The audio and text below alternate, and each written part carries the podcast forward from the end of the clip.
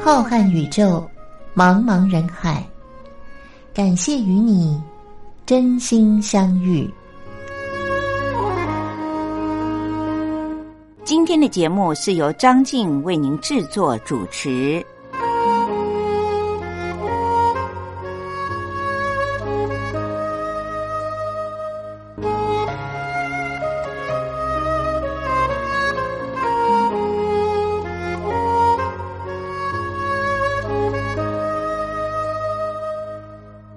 听众朋友，大家好，我是张静，很开心又到了星期天晚上零点十分，光华电台为您播出的《真心相遇》，是由张静在空中陪伴着大家的时候了。今天已经是二零二零年的四月十二日了。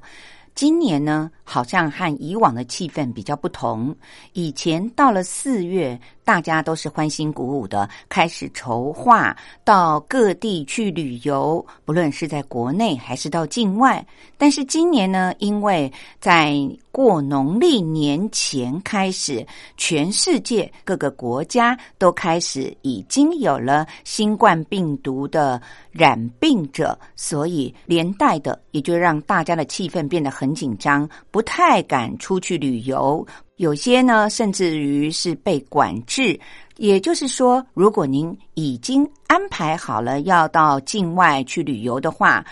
只要是世界卫生组织。有认定是可疑的有病毒的国家，那么回到了自己的境内以后，都要被管制。像台湾呢，即便您没有任何的症状，可是回来以后呢，还是要被监测、自我管制大约十四天，不能够马上去上班，也怕万一他的潜伏期比较长，所以呢，今年好像要旅游的人就变得少了很多。当然，这也影响了很。很多的行业，因为跟旅游相关的行业有百百种，虽然在经济上受到了一些损失，不过张静还是觉得，为了我们自身的安全，也为了不要危害到大家，我们还是应该乖乖的听政府怎么说，那么减少。出国的旅游还是一样，可以在自己住家的周边的公园或者是景区里走一走啊。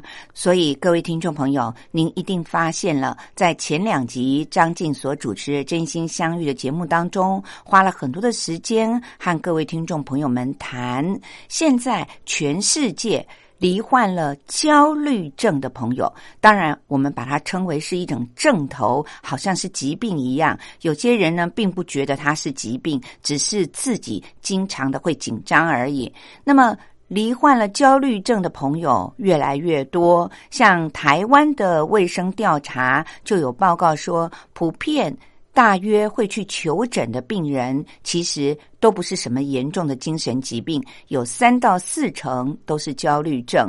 在上一集的节目当中，张静也和各位听众朋友们聊到了，其实一般的焦虑可以利用四个方法，让我们自我训练，慢慢的就可以减轻焦虑的感觉。即便我们没有达到焦虑症的程度，这也是一个很好自我训练的方法。在平常我们遇到了事情就容易紧张或者是焦躁不安、睡不着觉的时候，不妨利用这四种方法来自我锻炼一下。那今天的节目里面呢，张静就想要和各位听众朋友们来聊一些现在全世界很流行，但是比较轻松的话题，希望和我们的听众朋友们能够增长一些新的知识。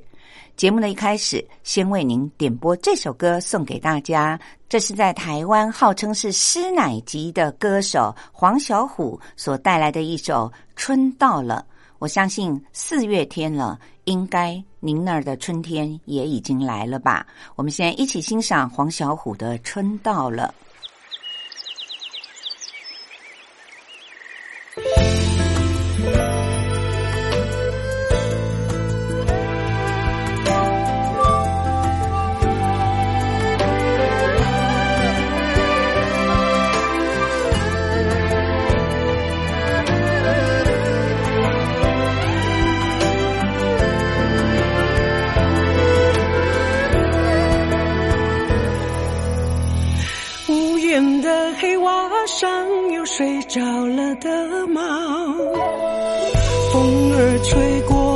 窗花，多了一下角。新写的对联，墨香飘在门前绕。新年到，冬天也就远了。早开的烟花，静静在夜空燃烧。想家的孩子在归途上摇啊摇，山，家就在眉梢。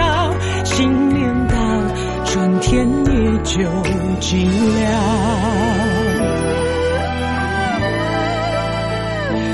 就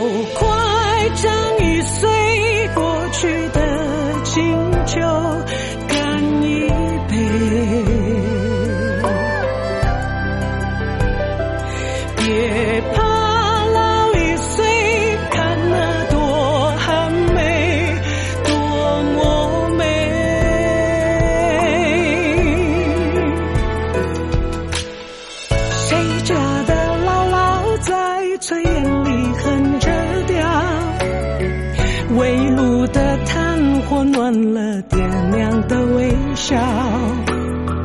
走过了千山万水，还是家最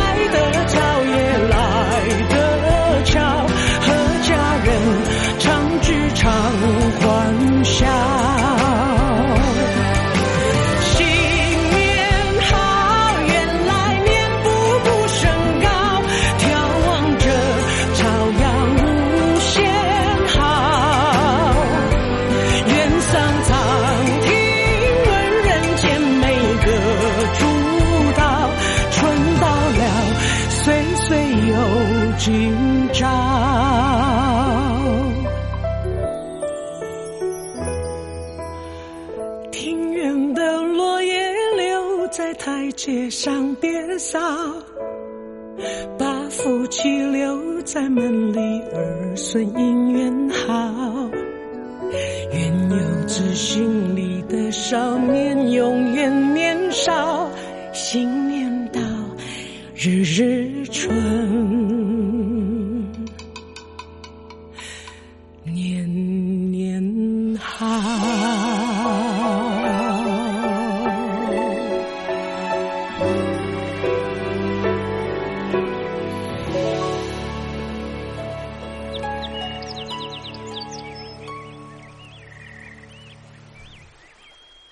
各位听众朋友，我是张静。今天在节目里面，想要和大家来聊一个话题：您是不是经常的喜欢吃肉呢？有没有看到现在全世界有一股风潮，那就是说，我们应该要吃素，来为了地球的环境保护尽一份心力。当然，这个大方向呢虽然是正确的，可是每个人见仁见智。毕竟我们人类长久以来都是杂食性的，却历经了数百年的演化，咬肉的还有磨谷物的牙齿都存在我们的嘴巴里。所以呢，我们人类可以说是万物通吃的一种生物，和动物以及禽类呢有一点不一样。动物和禽类呢，吃素的就是吃素的，吃肉的就是吃肉的。但是呢，张静今天会想要和大家聊这个话题，是因为最近我发现，即便是在我们小区里面。路旁所开的水饺店，还有锅贴店呢，都挂出了招牌，说他们现在有一种叫做植物肉，也就是素肉所包的水饺和锅贴。因为张静自己呢是初一十五要吃素，平常呢虽然没有到无肉不欢的地步，但是多少各种禽类或者是兽类的动物我还是会吃的。那么，连小区里面的水饺店、锅贴店都开始卖素肉了，不禁引起张静的好奇，自然也要买来吃吃看喽。这种植物肉是不是和以前所谓的素肉有没有什么味道不一样呢？其实，在台湾很多的素食餐厅或者是自助餐，早就已经在每个星期一都会挂一面旗子，写着。周一无肉日，因为一直在提倡，希望呢能够增加一些吃素的人口。当然，这也和张静刚才所提到的，全世界都说，我们如果少吃肉的话，就可以为环保尽一份心力。但是呢，好像也没有增加多少吃素的人。以台湾来说，大约只有人口的一成是真的全素食的人口。不过呢，这个数字呢，已经让我们台湾人很骄傲了，觉得自己对于环境保护有做出一些贡献力。因为像欧美国家呢，他们可能在全人口当中才只有百分之三的人是吃素的。而且有一些呢，只是不吃肉类而已，他还是吃鱼和海鲜的。因此呢，台湾算是吃素的人口比较多的，不论是为了健康还是为了宗教信仰。由于提倡吃素的人越来越多，很有商机，所以即便是像欧美国家吃素的人口那么少，但是呢，还是有几家新创立的公司都纷纷的在这几年里面投入了研发制造植物肉的话题，植物所做的肉。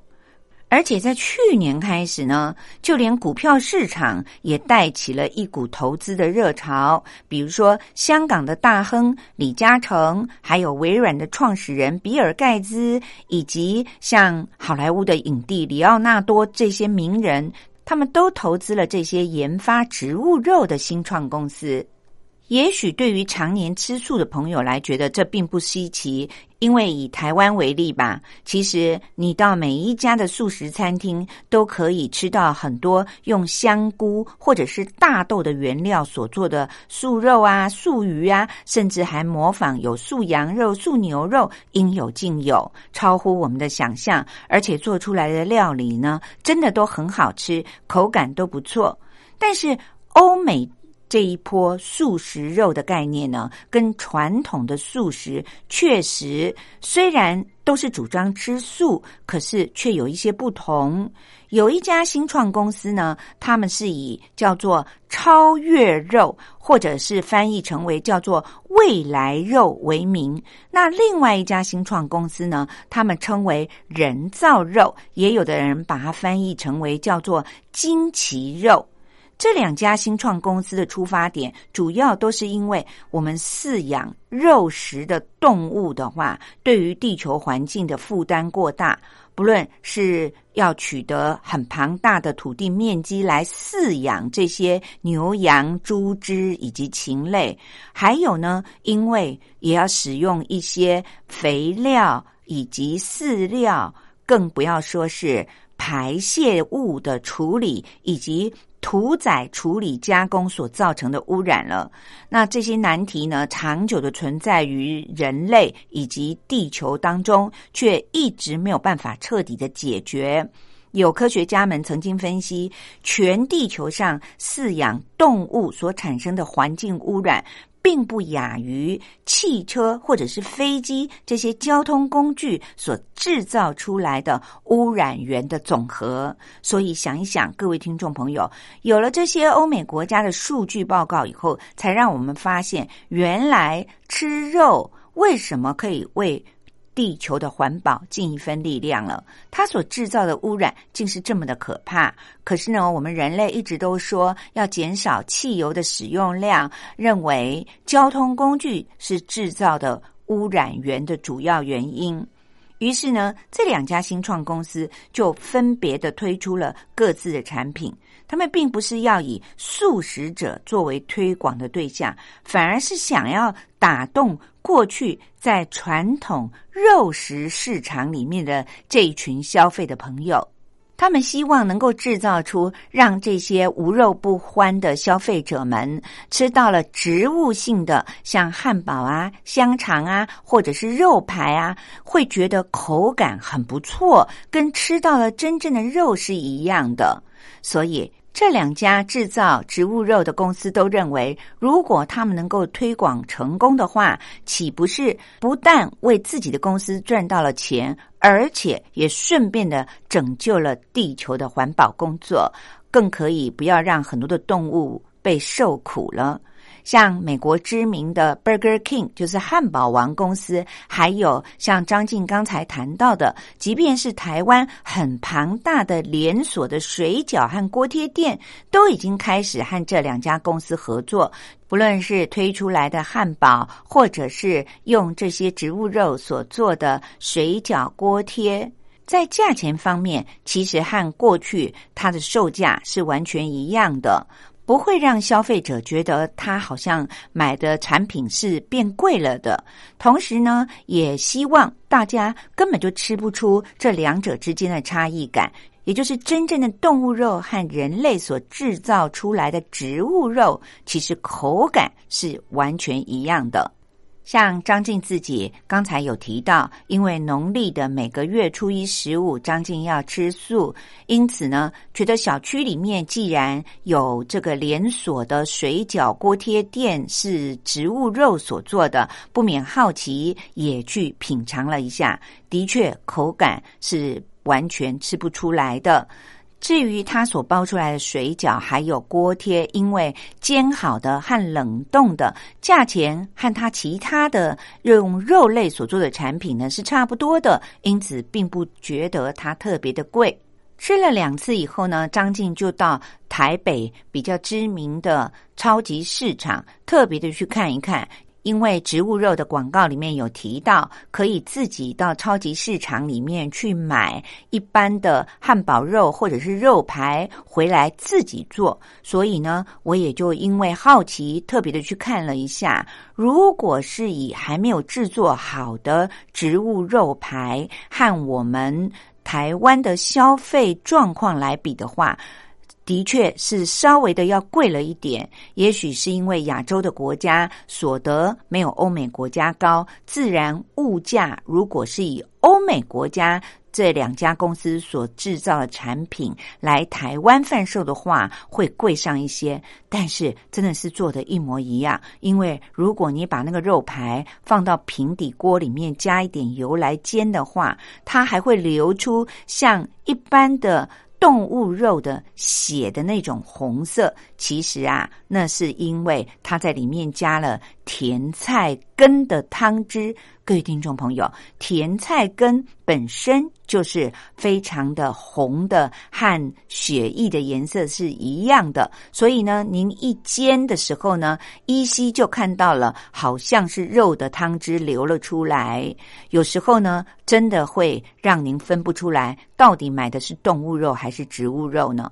此外，因为它是制作好的肉排，在超级市场里面贩售，所以呢，已经加了些许的调味料。我们煎熟以后就可以自己吃了，是不需要再加任何的调味料的。各位听众朋友，张静今天在节目里面呢，和各位听众朋友们提到了这种在欧美国家最新出来，现在我们亚洲的各个国家也都有贩售的植物肉。也就是欧美人所说的未来肉，或是人造肉、惊奇肉，很可能在将来会成为一种流行的趋势。因为他一直说，如果我们吃植物肉的话，可以为地球的环境保护尽一份心力。我相信呢，这个主张会吸引了很多对于环保问题关心的朋友。因此，今天在节目里面和各位听众朋友们聊一聊，不知道您那儿是不是超级市场，或者是小区里面的像张静的小区的水饺锅贴店，已经开始有这样的产品了呢？会不会引起您的好奇呢？吃一次试试看，它的口感是不是和真的动物肉非常的相似呢？各位听众朋友，聊到这里，让我们先休息一会儿，来听听郑英生所带来的《阳光灿烂的原因》。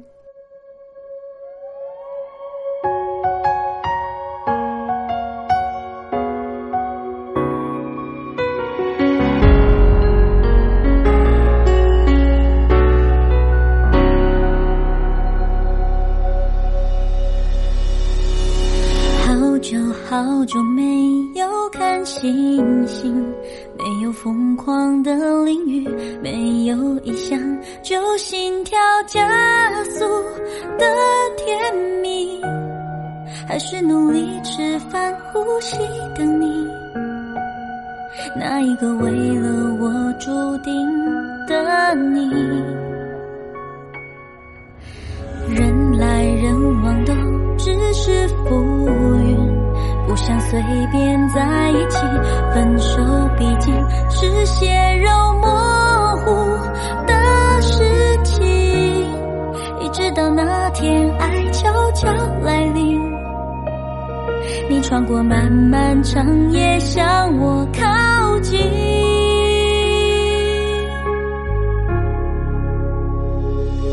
终于在人海遇见你。被拥抱，被约定，你暖暖的手心是我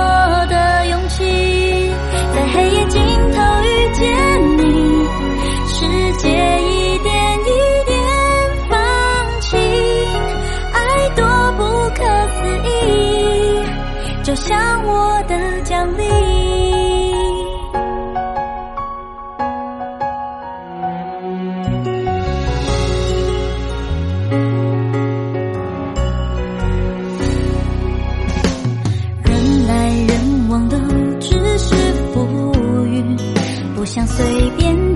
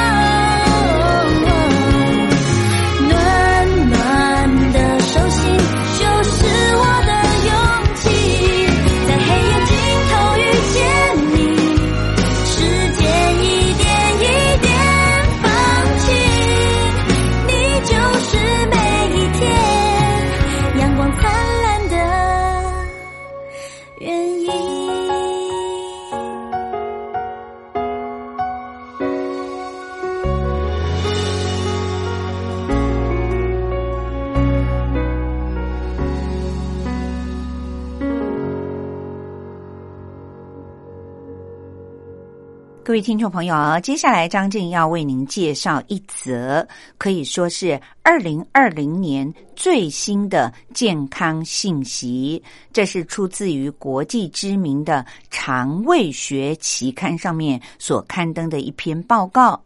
他说，有越来越多的证据显示出来，我们的肠道的健康和身体的健康是有着密切的关联的，因为研究者发现。如果您有喝红酒习惯的人，那么在肠道里面的菌种是最多样化的。因此，他们认为肠道的菌种越多样化的话，这个人身体就会越健康，甚至于还可以帮助抵抗癌症的发生。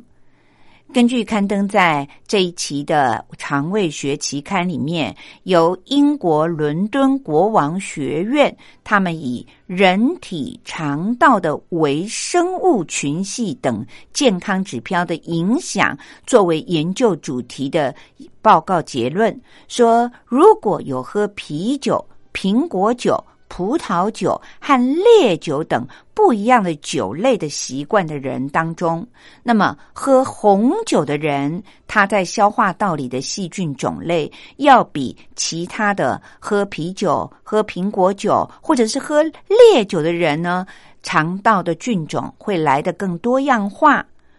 因为过去有一些实验，他们也以人体和动物做了一些测试。都发现了红酒能够扩展我们肠道里面的细菌的菌丛，也就是一层一层的。不过过去并没有做一些大规模的以人体作为对象的研究。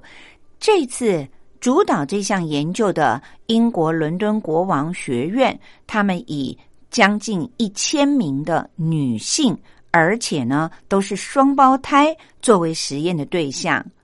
因为双胞胎，它在很多的基因方面其实是类似的，但是给他们分别的做了一些测试，最后证明红酒对于增进肠道的健康效果是最好的，同时也会降低肥胖率，还有坏的胆固醇的增加。那么至于其他的酒类呢，仅仅只有白葡萄酒稍微的有一些关联性。红酒呢，还可以微幅的减少我们胰岛素荷尔蒙上升的数量。这种胰岛素荷尔蒙的激素如果过多的话，会导致糖尿病。因此，他们的结论是。红酒和白酒，各位听众朋友都知道，其实它都是以葡萄作为酿造的主要材料，只是用的红葡萄还是青葡萄而已。可是呢，他们认为红酒对于身体的健康是比较好的，因为可以降低许多人罹患糖尿病。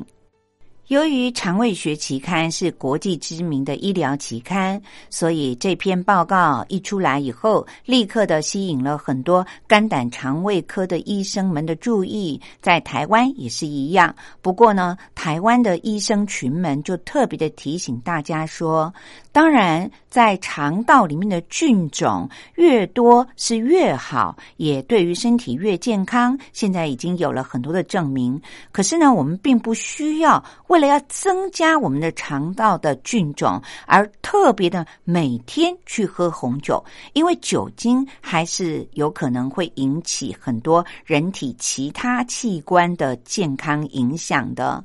如果想要靠喝红酒来增加肠道的菌种的话，医生说还不如吃一些所谓的。益生值，也就是现在很多标榜的健康食品说它有益生菌，因为益生值呢，它是有助于益生菌繁殖的成分，主要有发酵的食物，比如起司等，或者是抗性淀粉。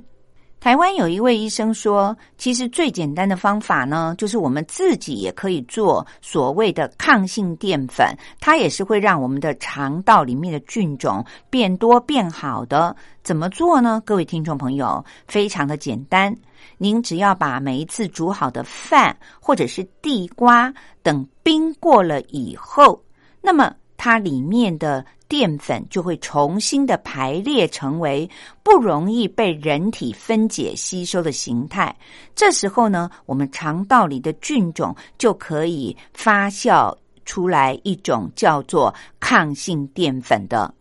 变成了让它们增加繁殖的营养基质。因此，肝胆肠胃科的医生们都说。各位听众朋友，千万不要为了让肠道的菌种变多变好，而每天的喝红酒。我们只要用这么简单的方法，就是把饭和地瓜放冷了以后再吃。如此一来，我们可以产生和红酒里面类似的益生菌种。希望各位听众朋友们学会了这么简单的方法，不如每天吃一些冷饭或者是冷地瓜吧。节目进行到这里，又到了张静要为您说历史故事的时间了。欢迎各位听众朋友们继续的收听哦。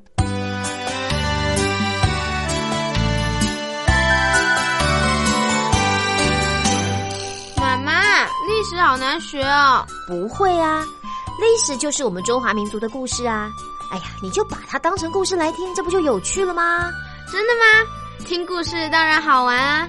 可是老师上课又不讲故事。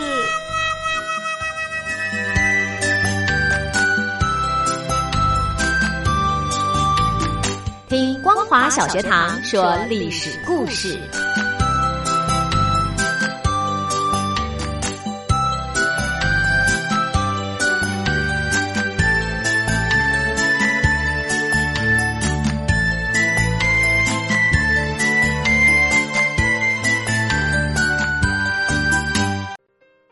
各位听众朋友，二零一九年的张静说历史故事的单元当中，将要为您介绍一本由作者安淑平和王长生所写的《蒋介石和宋美龄的礼物政治学》。这本书可以说是以赠礼平息了蒋介石和宋美龄的权力关系、政治互动的唯一著作，是由台湾的传记文学出版社所出版的。如果说送礼是一门艺术，蒋介石和宋美龄无疑是个中高手。他们习惯于以礼物来维系正统、传递信息、化解矛盾，或是增进感情。有时候，双方的互赠往还更是饶富趣味的斗志。不论是于公于私，国内国际。蒋介石和宋美龄对于礼品都是费尽了心思，也形成了一种独特的赠礼风格。在《蒋介石和宋美龄的礼物政治学》这本书里，没有生硬的道理，而是以轻松流畅的方式罗列了蒋介石和宋美龄历来富有代表性的赠礼。一方面，透过了礼尚往来的时间、频率和类型。可以综观两造之间的政治处境以及心境转折，而另外一方面，则以赠礼的展现，洞察了蒋介石和宋美龄不为一般读者所熟悉的人格特质。比如说，一张支票、一处住宅、一枚戒指，却埋下了韩复榘倒戈的伏笔；而一侧孙中山的遗札。拉拢了好几位川军的军长，也避免了蒋系中央军数千将士的伤亡。此外，一场非实物性系列的赠礼，像义结金兰、攀附清源、虚伪的头衔和礼遇等等，也换来了张学良远远超过中央军的精良军备和忠诚的拥护。希望各位听众朋友听了以后，如果您觉得值得收藏，不妨可以跟台湾的传记文学出版社订购。各位听众朋友，上星期在历史故事的单元里面，张静为您讲述到了黄仁霖在历史上曾经被蒋介石两次的奉派照料张学良。我相信对岸的听众朋友们对他也会很有兴趣。为什么会找他呢？首先，黄仁霖和张学良是同一年生的，小的时候都是在东北长大的。黄仁霖自称他有幸见过张作霖一面。从民国十九年（西元一九三零年）开始，黄仁霖和张学良就建立了不寻常的友谊。张少帅也成为了励志社的常客。只要他一来到南京，黄仁霖就会邀请他到励志社里吃喝玩乐，陪他打网球、骑马、打牌，参加舞会，还会为他找女人。民国二十一年（一九三二年），国际联盟派遣了李顿调查团来到中国调查日军侵华的事件。黄仁霖陪同调查团来到了东北。和张学良做了多次的接触，并且陪同他夜见了蒋介石。西安事变发生了以后，宋美龄考虑到黄仁霖和张学良的关系不错，决定选派黄仁霖陪同端纳到西安去和张学良斡旋。当黄仁霖和端纳到达西安的时候，张学良派了吉米·艾尔窦开车把两个人接进城里。然而，黄仁霖一下车，却立刻的被监视居住了。西安事变结束了之后，张学良陪同着蒋介石回到南京。当他一下飞机，也被软禁在孔祥熙的公馆里。蒋介石特意的召回了已经被宋美龄批准去上海度假的黄仁霖，委派他要全权的负责照料张学良的生活。其实也就是监视着张学良的生活。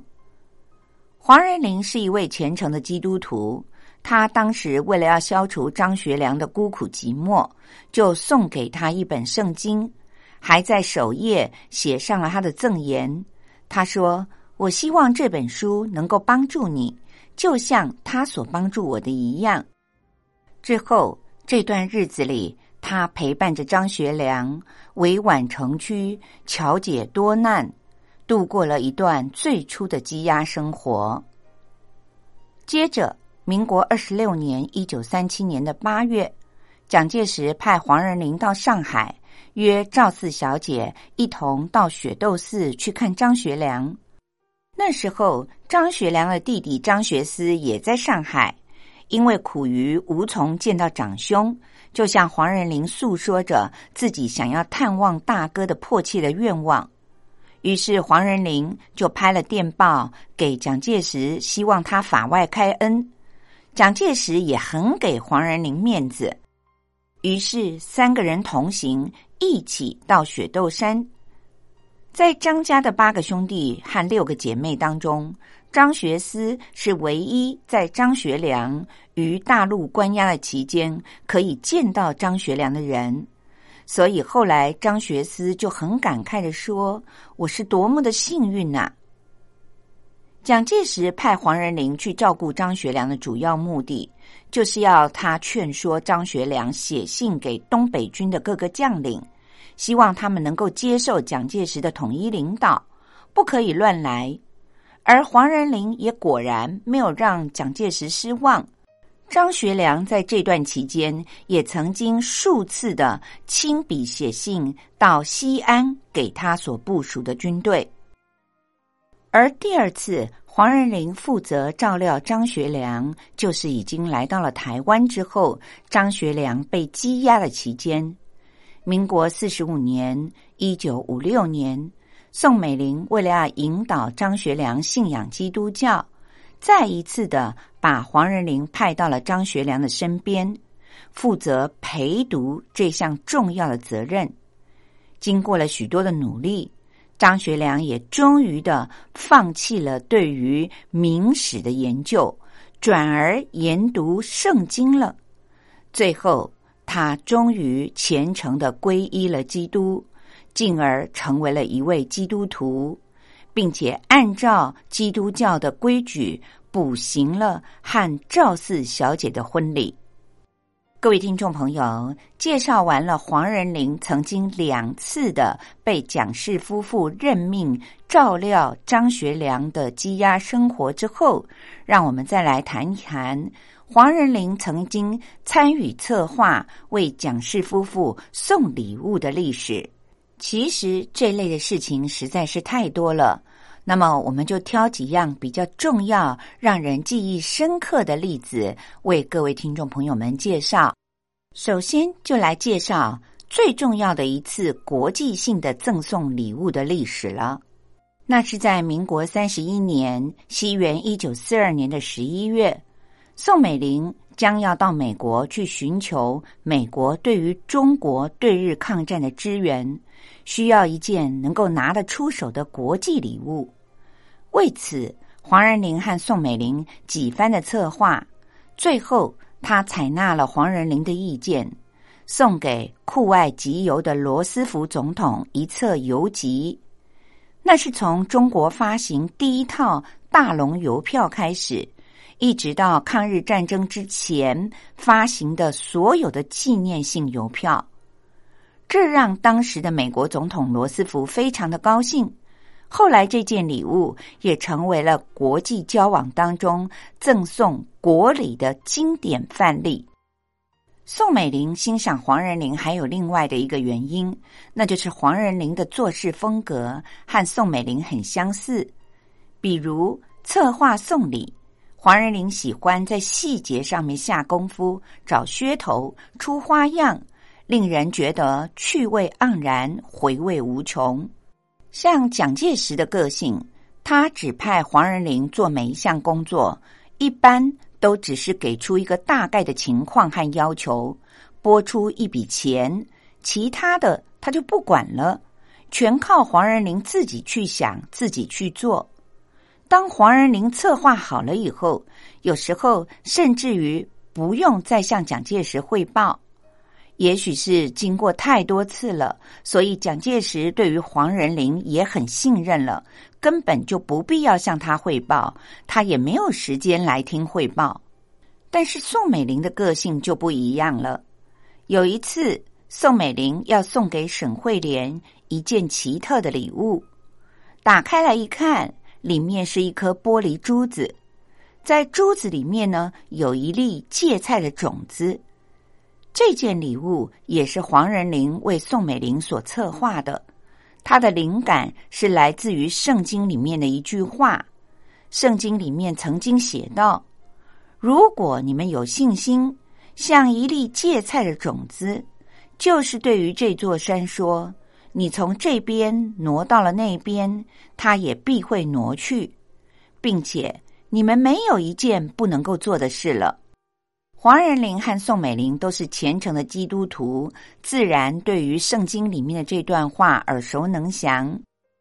宋美龄当时之所以想要送沈惠莲一个珍贵的礼物，那是因为沈惠莲做事有持之以恒的坚定信心，所以他才想要送一件珍贵的礼物，让沈惠莲能够一直带着他到魂归天国。这件礼物的妙处还在于，那粒芥菜种子如何的放到玻璃珠子里面去的呢？沈惠莲收到了这个礼物以后不久，他就问过了黄仁霖，但是黄仁霖只是笑一笑，没有回答，因为他知道，如果说破了这个方法，那么这件礼物就失去了神秘感，也就失去了神秘感所附赠的那个珍贵的价值了。同时，宋美龄应该会很不高兴吧。另外，在八一三淞沪抗日战争爆发了以后，蒋介石曾经命令黄仁霖组织军委会战地服务循环宣传车，并且要随车携带慰问品慰问将士官兵们。这些慰劳品是以各界人士所捐助的三十多万块钱的善款所买的。黄仁霖接手了以后，立刻的开始谋划，然后分别的派人去征车、采购、制定路线、确定人员，并且限制了时间等等。这项任务，他委派了侯明镐负责发放慰劳品。侯明镐把慰劳品交由上海著名的冠生园来承办。礼物当中还包括了每个人可以拿到一条毛巾。这个毛巾则是交给了三友实业社去生产，其他的包括了一罐牛肉罐头，还有一瓶汽水、一包糖果，都是从商店里面买来的。他还向胡文虎募捐了万金油八卦单。最有意义的就是冠生园所生产的压缩饼干，每个人有四块饼干。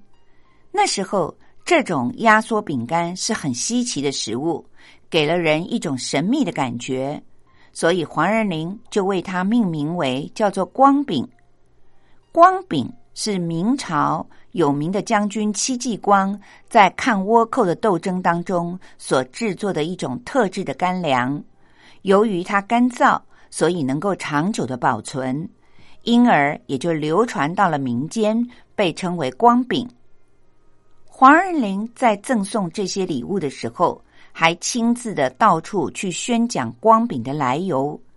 这样既鼓舞了士气，而且也普遍了历史的知识，因而很受到士兵们的欢迎。民国二十六年，西元一九三七年。全面的对日抗战爆发了以后，很多海外的华侨也向祖国捐赠了大批的物资，包括了药品、还有救护车、医疗器材以及衣物和毛毯等等。民国二十九年（一九四零年），黄仁霖根据蒋介石的指令，策划了几次派人员到延安去慰劳八路军的伤兵员的活动。临行之前，他再一次的获得了蒋氏夫妇的批准。首先，他们先和八路军驻西安办事处取得了联系，为延安送去了现金，还有金鸡纳霜丸、食品、军毯、军用的水壶等等。当时，毛泽东还曾经设宴款待他们，并且向他们回赠了礼物呢。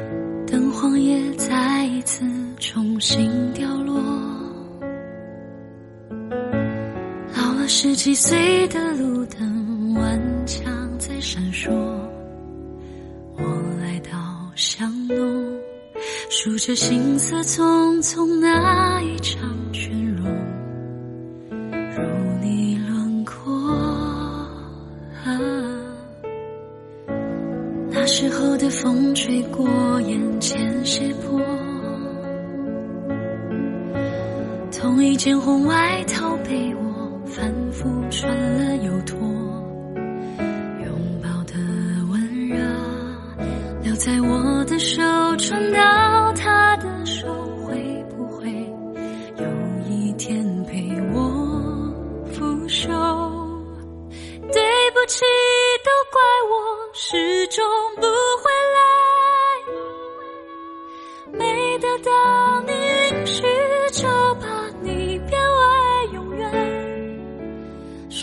上多思念，只是没有忘却，像一个秘密，埋在时光尽头，这样就好了。